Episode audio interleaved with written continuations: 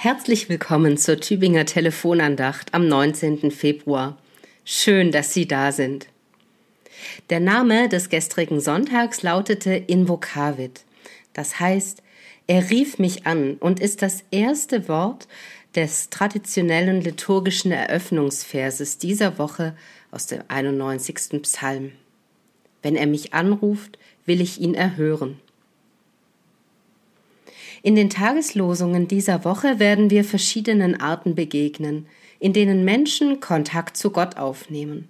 Und ich möchte Ihnen jeden Tag einen kurzen Beobachtungsimpuls oder eine Frage mitgeben, anhand derer Sie, wenn Sie mögen, selbst Spuren Gottes, Antworten Gottes auf diese Art des Rufes in Ihrem Alltag entdecken können.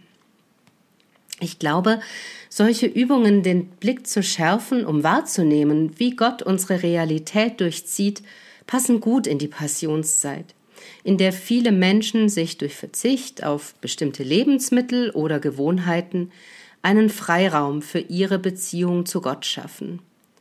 Oder auch, um neu zu entdecken, was ihnen in ihrem Leben wirklich wichtig ist.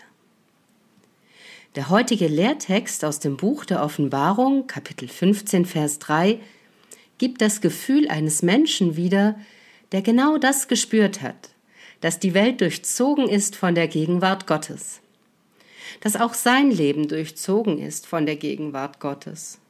Und in diesem Moment der mystischen Erkenntnis lobt er Gott aus ganzem Herzen. Groß und wunderbar sind deine Werke, Herr, allmächtiger Gott.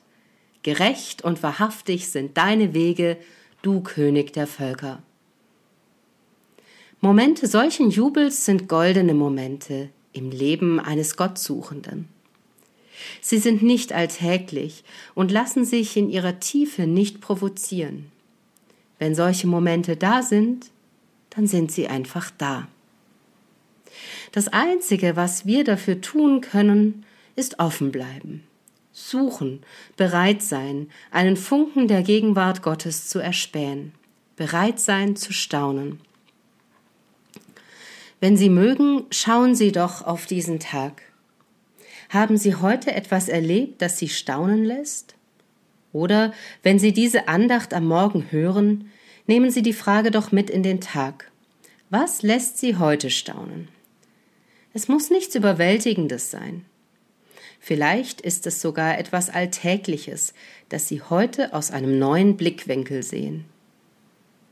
Wenn Sie etwas gefunden haben, überlegen Sie doch gerne einen Schritt weiter.